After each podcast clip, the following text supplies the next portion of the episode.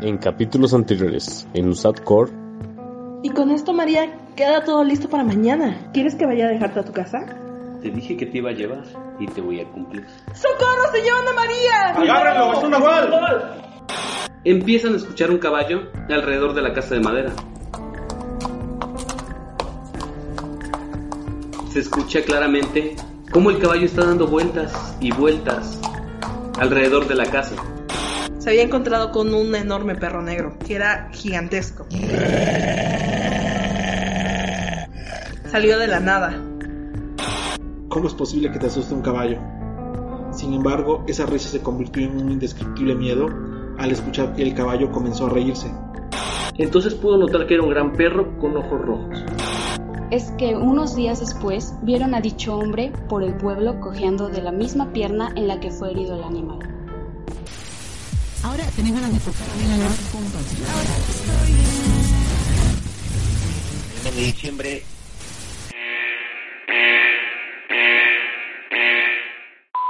Está sintonizando el canal de alerta de USATCOR.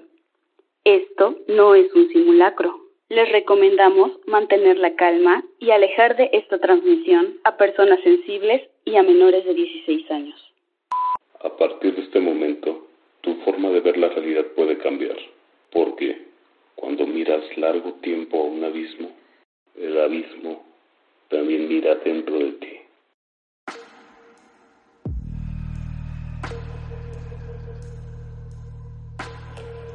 Bienvenidos a Un Susto Antes de Dormir, un podcast donde hablaremos sobre asuntos de misterio, suspenso y cosas paranormales. Soy Lady Frost y como siempre me encuentro acompañada de mis amigos. Anteriores hemos tocado ya el tema de lo que son los nahuales.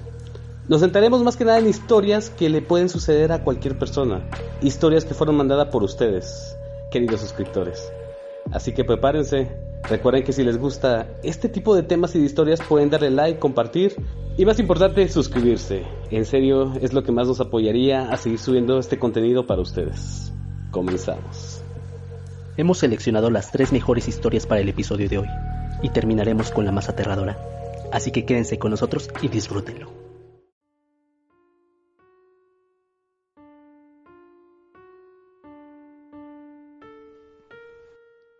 Yo vivía en Puerta del Sol y tenía yo un vecino que siempre que salía de la casa o a la tienda se me hacía el aparecido.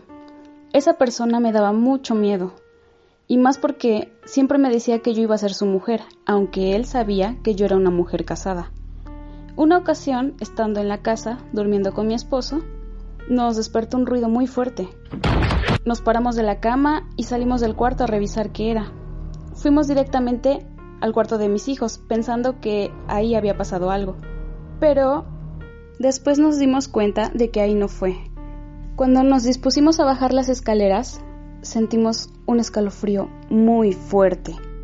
Y digo sentimos porque eso lo hablamos mi esposo y yo después. Al llegar a los escalones vimos un gato enorme que se me abalanzó. Mi esposo llevaba en la mano un bate que tenía al lado de la cama. Y yo al ver al gato encima de mí empecé a gritar. Mi esposo intentó quitarme al animal de encima. Le di un batazo y el gato salió corriendo y saltó por la ventana del baño que estaba abierta. Mi esposo bajó corriendo las escaleras para ir hacia el patio trasero, ya que el animal ahí se encontraba porque mis vecinos con los que colindaba tenían bardas altas, y el animal se escondió detrás de un mueble que tenía tapado con varios plásticos en el patio. Mi esposo se enfrentó a aquel animal y le dio varios batazos. Al otro día salí al centro y mi sorpresa fue que el vecino no se apareció. Al tercer día, una vecina me dijo que si sabía yo que el vecino había tenido un accidente. Me dijo que se cayó de las escaleras y que estaba muy grave. Le comenté que yo no sabía nada. Y me dijo que había recibido muchos golpes, pero que parecía que le habían pegado, no que había sufrido una caída. Después supe que falleció y su esposa me comentó que él era un nahual y que él me había visitado, que él estaba muy obsesionado conmigo y que fue mejor que se hubiera ido porque si no me iba a hacer sufrir a mí y a mi familia por esa obsesión. Primero quisiera agradecer a esta chica que prefirió permanecer anónima. Muchas gracias por contarnos esa historia y supongo que debe haber sido difícil haber enfrentado algo por el estilo. ¿Ustedes qué hubieran hecho? La verdad, yo amo los gatos, así que me sería difícil golpearlo. Creo Pero que... si te está atacando, ¿Lo puedo morder? ah, yo haría lo mismo, así he educado a mis gatos. Eso o meterles un dedo en la boca. También funciona. Bueno, pero acá no estamos hablando de cómo educar a los gatos para que no muerdan. La historia es impactante. La historia nos da a entender dos puntos claves que hemos visto antes en los nahuales. Uno, la obsesión con una persona y dos, que se convierten en animales. Es la primera vez que escucho de un nahual gato, pero siento que es peor. Un gato tiene más instintos, te lastima de más maneras, no sé, siento que... Tiene 10 filosas garritas. Sí, no, no digas garritas. Siendo nahual ha de tener unas garrotas y ya me imagino cómo prensó a esta chica. Porque para que le dieran un batazo para soltarla, ha estado intenso el agarrón, ¿eh? Sí. Yo también eh, siento el trauma de la chica, o sea que un primero que te acosen, de por sí las mujeres somos propensas a que nos acosen y es incómodo, y ahora que resulte que era un nahual el que te estaba acosando, y lo más impactante es que realmente esta historia es reciente, o sea, estamos hablando de una zona urbanizada y que de un tiempo actual, o sea, ya no estamos hablando de lugares lejanos, ya no estamos hablando de lugares donde no ha llegado la tecnología todavía y demás. Poblados, ajá, exacto. Y ahora, ¿fue lo mejor hacer eso? Darle un batazo a este gato para que dejara en paz a la chica. No sé, siendo un nahual, si me volteó la camisa, se queda paralizado. Pues eso es algo que de lo que después se enteraron, o sea, en el momento no sabía. Nada más ponte a pensar, si un gato te está arañando, te está mordiendo, ¿te vas a quitar la camisa? Lo pone al revés, ¿no? O sea, en lo, que, tiempo. en lo que tú te quitas la camisa para ponértela al revés, el gato se te prensó y te va a estar mordiendo. Me recordó la escena de Shrek, cuando el gato con botas ataca a Shrek. Así. No, tiene razón. Entonces creo que lo que menos listo, piensas ¿eh? en ese momento es quitarte la camisa para, dar- dar- para ponértela al revés. O vas a sacar tu bate y vas a decir, no, espera, ¿qué tal si es una Wally? No, mejor no le pego. No. Es de que antes que nada la protección al gatito. Yo Pero, tampoco le hubiera pegado, la verdad. pero sí, si ataca a tu pareja, lo, lo racional es... Lo razonable. Lo razonable es actuar de esa manera, ¿no? Defensivamente. Sí, no, el miedo está aquí en que después se van enterando que este gato pudo haber sido su vecino o era su vecino el cual estaba obsesionado con esta chica. Y Y lo más difícil es que la misma esposa fue quien dijo, ¿sabes qué? Sí fue a mi esposo y lo mataron. Sí, eso sí estuvo Y lo peor de todo es, fue lo mejor que, que hayas hecho, que lo mataras. ¿Se habrá robado también a la esposa? Ah, puede ser. Por eso que por eso se alegró. que al matarlo la esposa haya quedado libre del acecho de este nahual Ajá. también. Pues podría ser, ¿eh? Si te da miedo que un gato te ataque, imagínate lo siguiente. Esto me lo contó un conocido, el cual me pidió anonimato. La casa de este conocido tiene un portón en la parte de afuera, el cual es de lámina, de reja por arriba, y en la parte de abajo tiene un espacio de unos 10 a 15 centímetros donde se pueden ver fácilmente los zapatos de la persona que está afuera. Este chico un día estaba desvelándose viendo películas, cuando se le antoja un cigarro, sale a fumar un cigarro a su patio. Lo enciende, está tranquilo. Lo extraño de esto es de que ya eran altas horas de la noche cuando voltea y de reojo puede ver la cara de una niña. No se le hizo raro porque sus primas viven al lado. Entre él dijo, ah, ha de ser mi prima.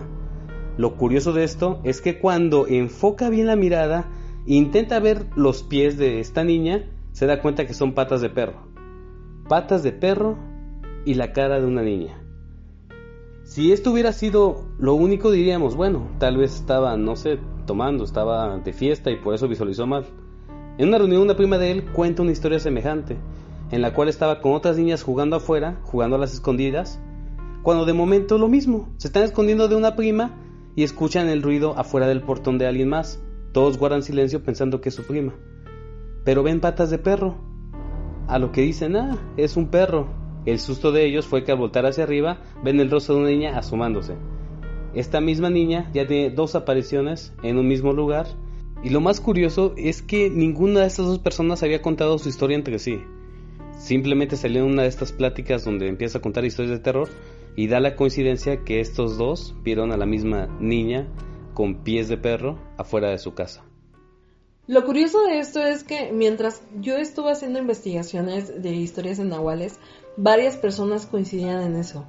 Perros con caras de humanos o cabeza de humanos. Ya hemos hablado de los animales que te sonríen, tanto perros como caballos. Siento que sería más escalofriante ver a un perro con una cara de, no sé, de señor, de señora, de niña, como este que relata que es una niña, con pies de perro, me daría mucho más miedo que me sonriera un animal. A mí me pasó cuando estaba en el CETIS y nos tocó campaña de vacunación.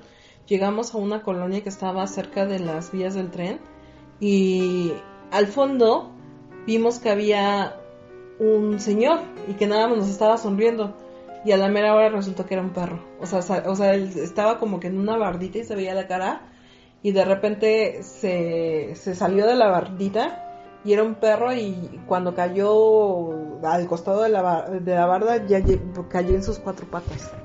Fue, salimos corriendo. No quisimos quedarnos a averiguar qué había pasado. Yo creo que esa historia tiene mucho de real, porque no son ni las primeras personas ni las únicas que han visto algo semejante. Lo curioso es que por qué cuando ven esto salen despavoridos y no se quedan ahí como preguntarle, oye, ¿qué tienes? ¿Estás bien? ¿Tú te quedarías? Pues la verdad, si veo una niña a la- a las 3 de la mañana afuera, antes de ver sus pies le pregunto, oye, ¿estás bien? ¿Tus papás dónde están? No sé, es mi instinto paternal, ¿no? Pero no sé ustedes. ¿Dónde compraste esas pantuflas?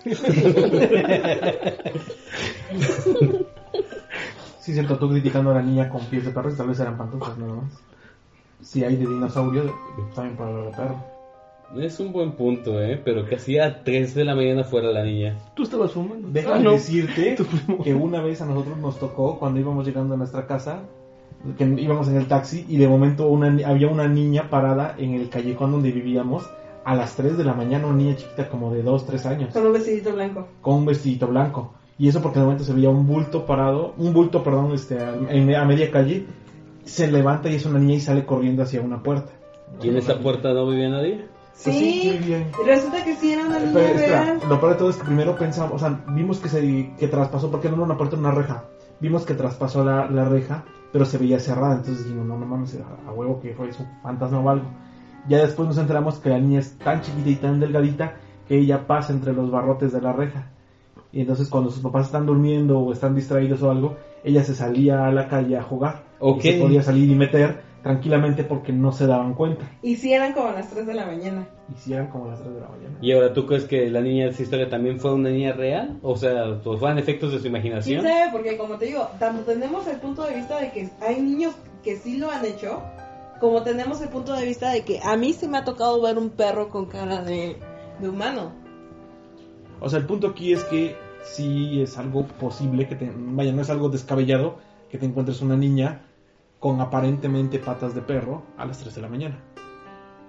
No sé, ah, vamos a votar rápidamente. ¿Creen que esa historia es real, Roy? Yo creo que sí, porque ha habido muchos antecedentes, tanto históricos de nuestra, la- nuestra parte del mundo, como de la otra parte, del otro lado. ¿Del otro mundo? Del otro mundo, exactamente. Y hasta en las pinturas rupestres ha habido ese tipo de dibujos que mencionaban que pues, es parte de la teriantropía, ¿no? De los, de los animales con. Partes humanas, como licantropía, todo eso, tú sabes, ¿no?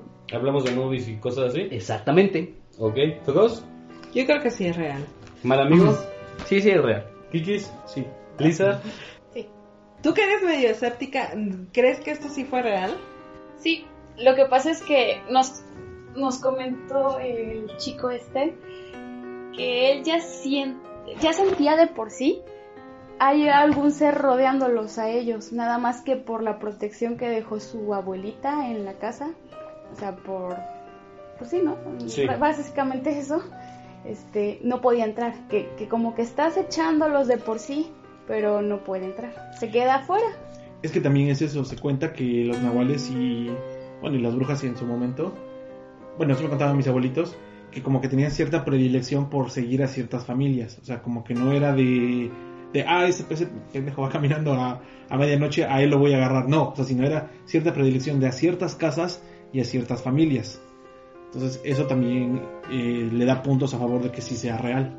O sea que un nahual no va a atacar a cualquier persona. No, generalmente no. Como son personas que de cierta forma pueden ser tus vecinos o gente en tu entorno, sí, sí tienen bien, eh, digamos que elegidos a sus, si tú quieres, víctimas o a las personas que molestan. En teoría. En teoría, o sea, todo es, todo es teoría. Y también a sus amistades, claro. Ajá. Pero sí son, bueno, por ejemplo, yo las veces que he escuchado tanto abuelitos, conocidos, tíos y eso, he escuchado eso que tienen en común, que dicen que molestan a cierta personas o familias en específico. Es que si hacemos un recuento de todas las historias de Nahuales, ¿cómo terminan? Resulta que era mi vecino, resulta que era mi compadre, resulta que era el que vivía en la esquina. Sí, te digo, no, no, no, no atacan o molestan a personas al azar, sino son personas que, que están cerca de ellos. Acá quedamos en la primera historia, ¿no? Que en este caso el gato era el vecino que estaba obsesionado con la mujer. En el antiguo podcast que hablamos de nahuales, hablamos de un nahual que se quería robar a una futura esposa. Entonces, Que era amigo de la familia. Sí, sí, exactamente, que era amigo de la familia, cercano. Hablamos de que un nahual puede ser tu mejor amigo y tú no estás enterado de eso.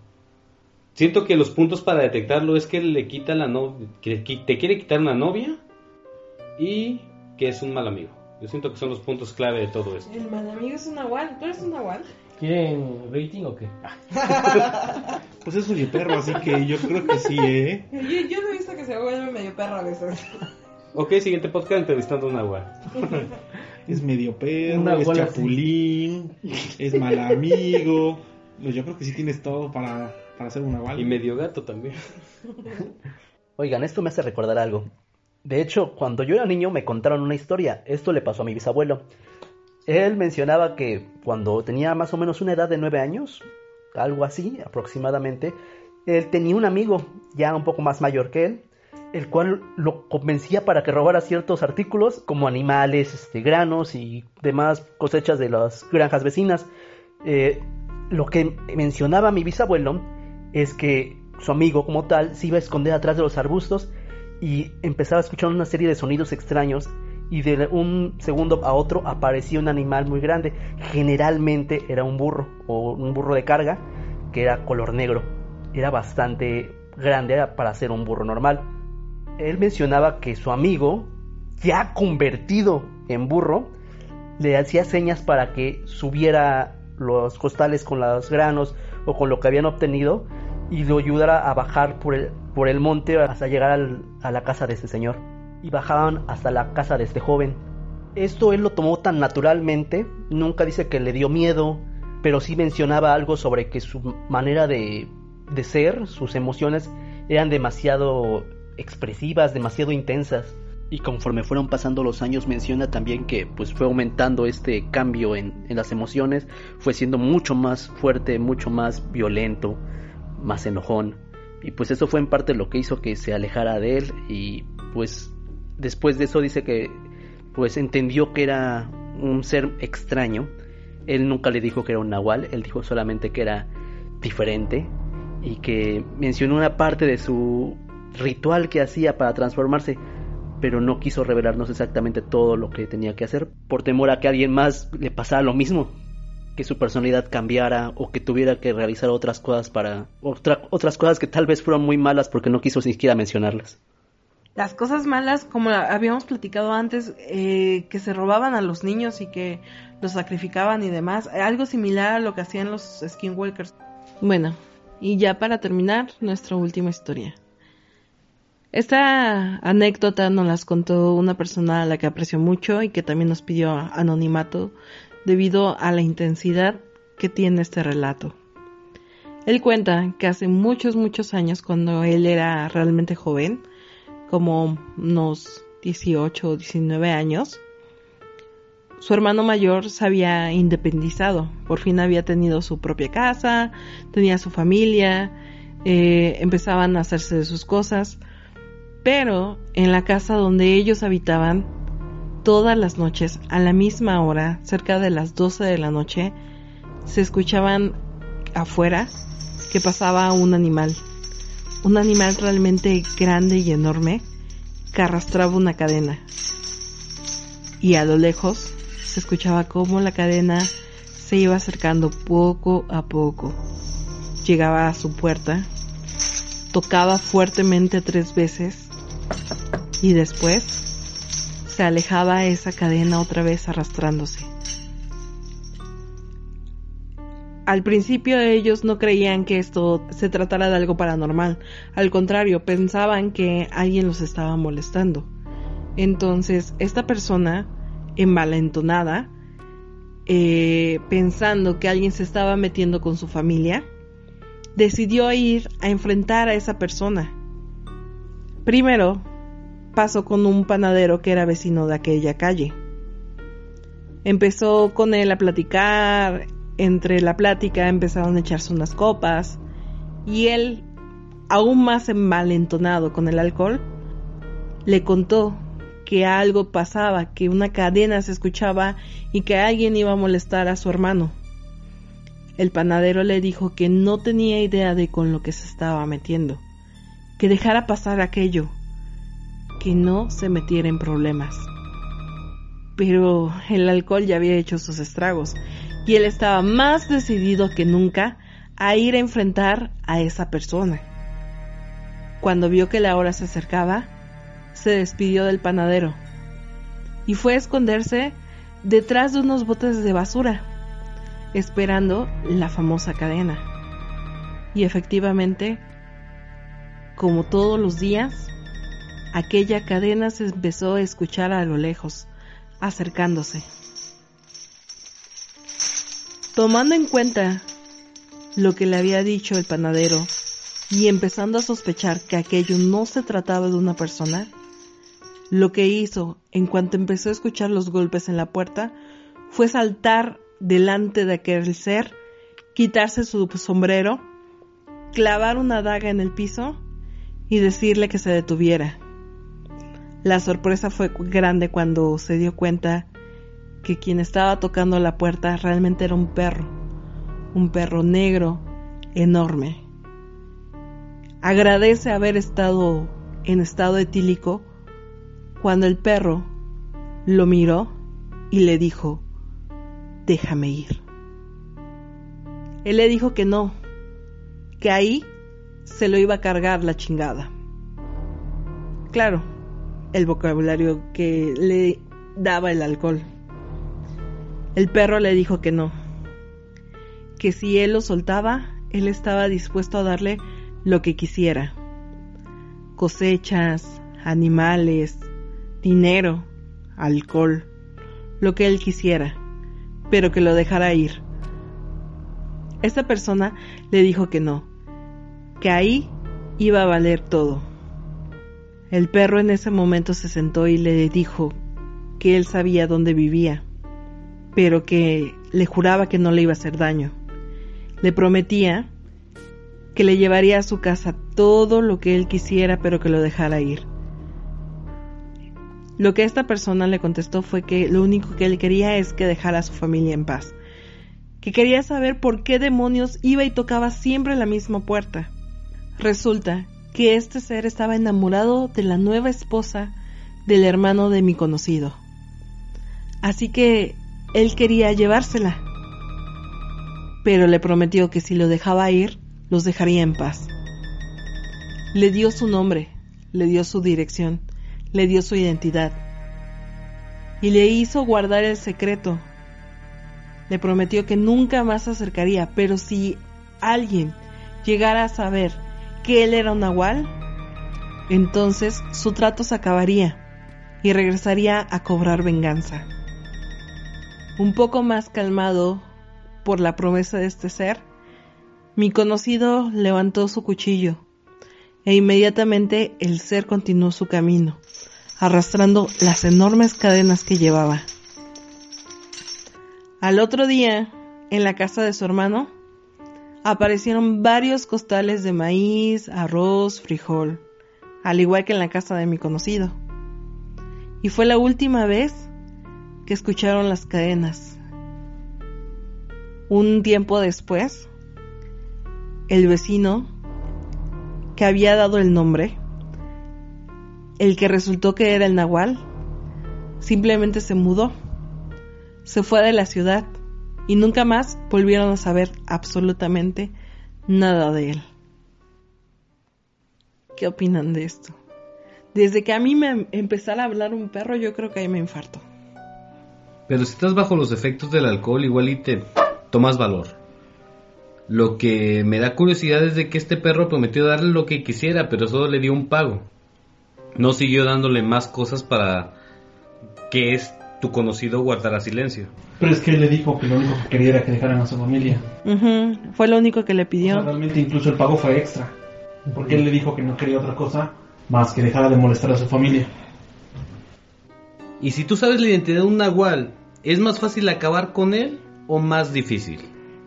O sea, me refiero a de que si tú sabes que tu vecino es un nahual, ¿cómo lo pararías para que dejara de molestarte? Ya que él conocía la identidad, sabía dónde vivía, sabía qué onda con este perro. Y su cuchillo, ¿lo clavó en las cadenas o lo clavó en el animal para que No, no, no, se no. moviera? Bu- eh, Él llevaba un sombrero. La leyenda cuenta que lo que tú tienes que hacer es agarrar, voltear tu sombrero, ponerlo en el piso y clavar el puñal en el sombrero. Ah, ok, eso fue como que el hechizo que lo amarró. Por eso el perro le dijo, déjame ir y te voy a cumplir lo que tú quieras. De hecho, se supone que si llega el amanecer y el, el ser sigue ahí atado, eh, esto, el, el sol lo destruye. Ok. ¿Y cuando se fue este ser ya no volvieron a saber nada de, de este perro? No, ya no.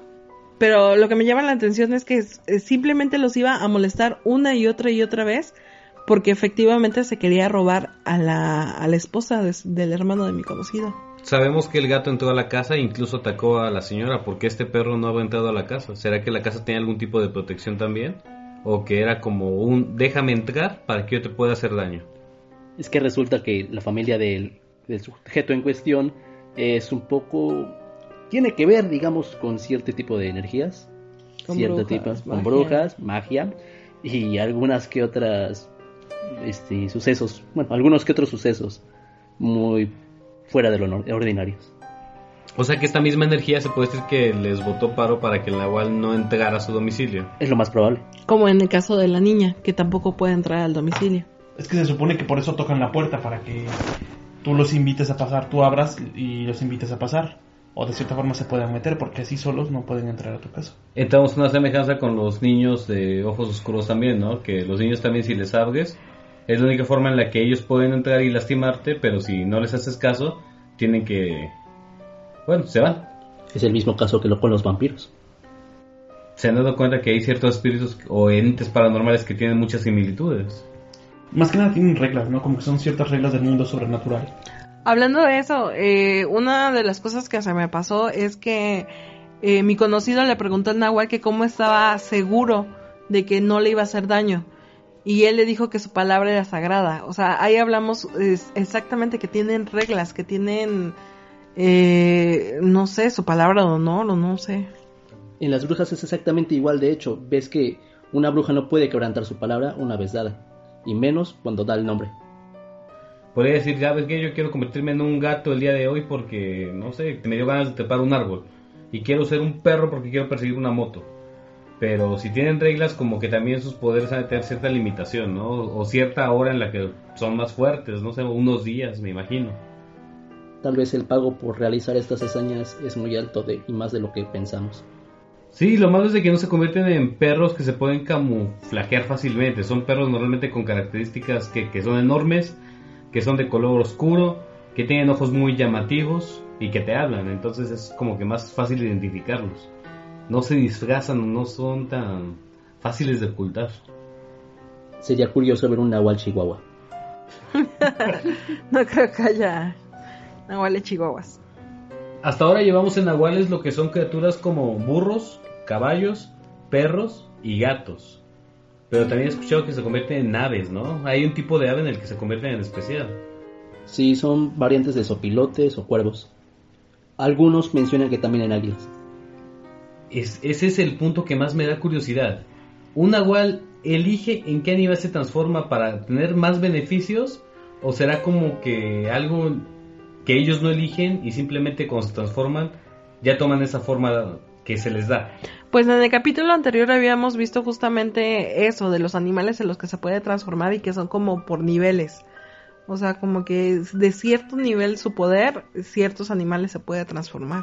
Y una vez que empiezas tú en convertirte en un nahual, tienes que seguir las reglas para seguir obteniendo este poder. Y si no lo haces, ¿qué es lo que te pasa? O sea, no, no creo que haya un castigo como tal que, ah, te mueres por no cumplir las reglas. Pero me imagino que a lo mejor una pérdida de algo sí han de tener o algún tipo de castigo, ¿no?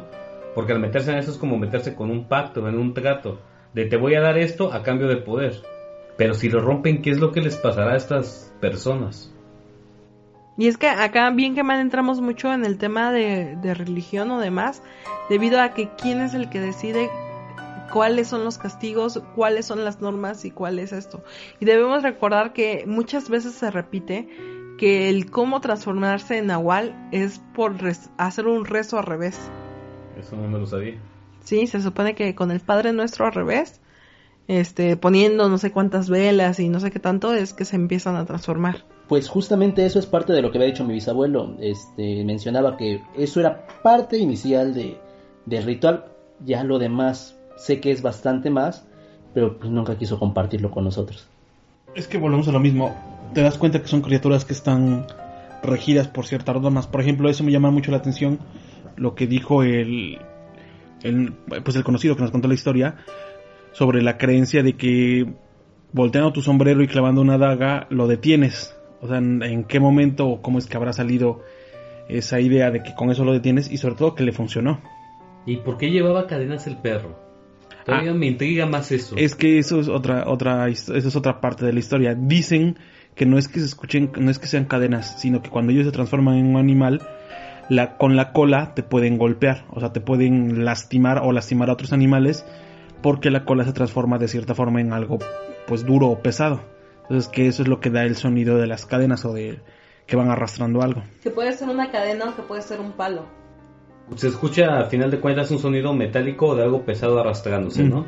Exactamente. Que se supone que eso es lo peligroso que te- de que si te los encuentras, no es tanto que te muerdan o te puedan hacer otra cosa, sino te pueden golpear con la cola. Yo siento que la recomendación o el consejo que les podemos dar el día de hoy es carguen siempre un sombrero y un puñal. Y ahora aplicará en que tiene que ser forzosamente. A mí lo que me sigue llamando la atención es por qué el sombrero. ¿Será porque sea alguna prenda tuya en general y que lo más común que te puedes, lo más común y rápido que te puedas quitar es un sombrero? ¿O por algo, o porque es de cuero, o porque, no sé? O sea, ¿por qué el sombrero?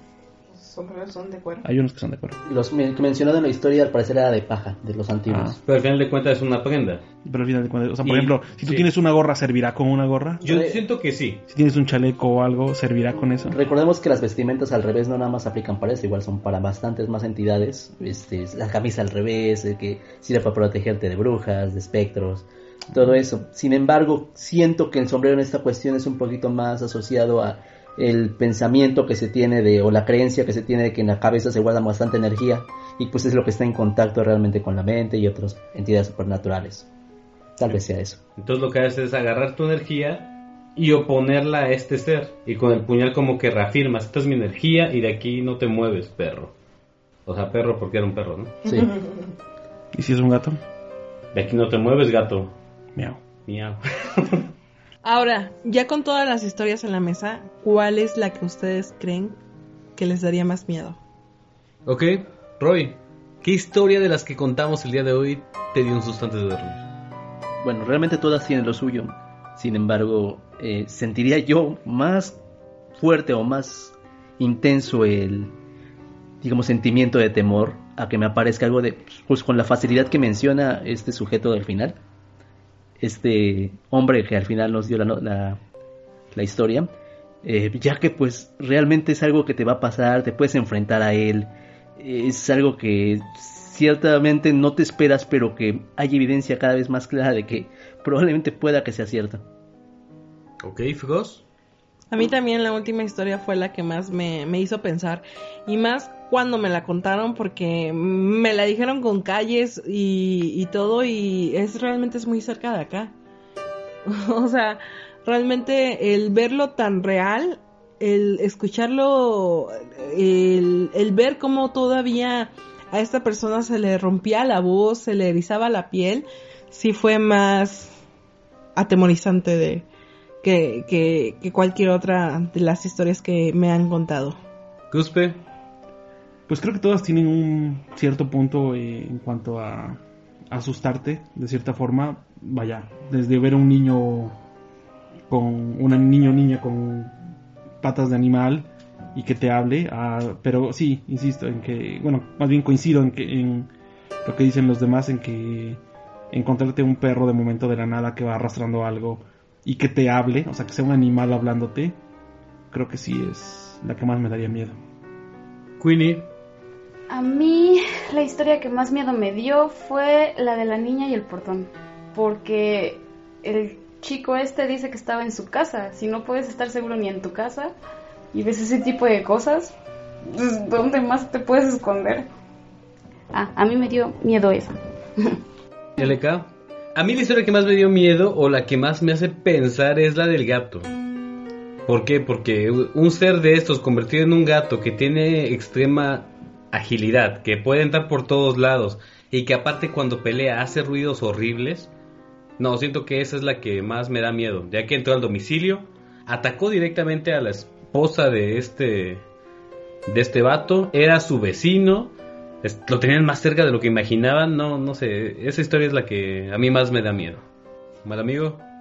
Pues la verdad, como todo, como ustedes dicen, cada historia tuvo su su parte atemorizante, pero me quedaré con la 4, ya que pues aparte de que todo todo tiene un buen contexto y da miedo, la forma en que la contaste, de verdad, sí me sí me sacó un susto. Bueno, para nosotros está llegando la hora maldita. Así que tenemos que terminar este podcast. Esperamos que haya sido de su agrado. Si tienes más historias acerca de Nahuales, recuerda dejar en los comentarios, mandarnos un mensaje, contactarnos por nuestras redes sociales. Y recuerda que si alguna historia te gustó demasiado, háznoslo saber dándole al botón de suscribir y activa la campanita.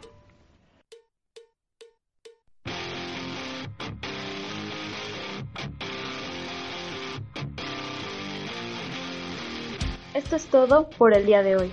Recuerden que si fue de su agrado, pueden encontrarnos en nuestras redes sociales abajo en la descripción. Si te gustó el contenido y quieres apoyarnos, deja tu hermoso like y comparte con tus conocidos y desconocidos. Si has vivido algún suceso paranormal y quieres compartirlo con nosotros, escríbenos. Y lo más importante, déjanos tu opinión en los comentarios. Queremos conocerla. Gracias por acompañarnos en este podcast. Esperamos que haya sido de su agrado y hayan recibido un susto antes de dormir.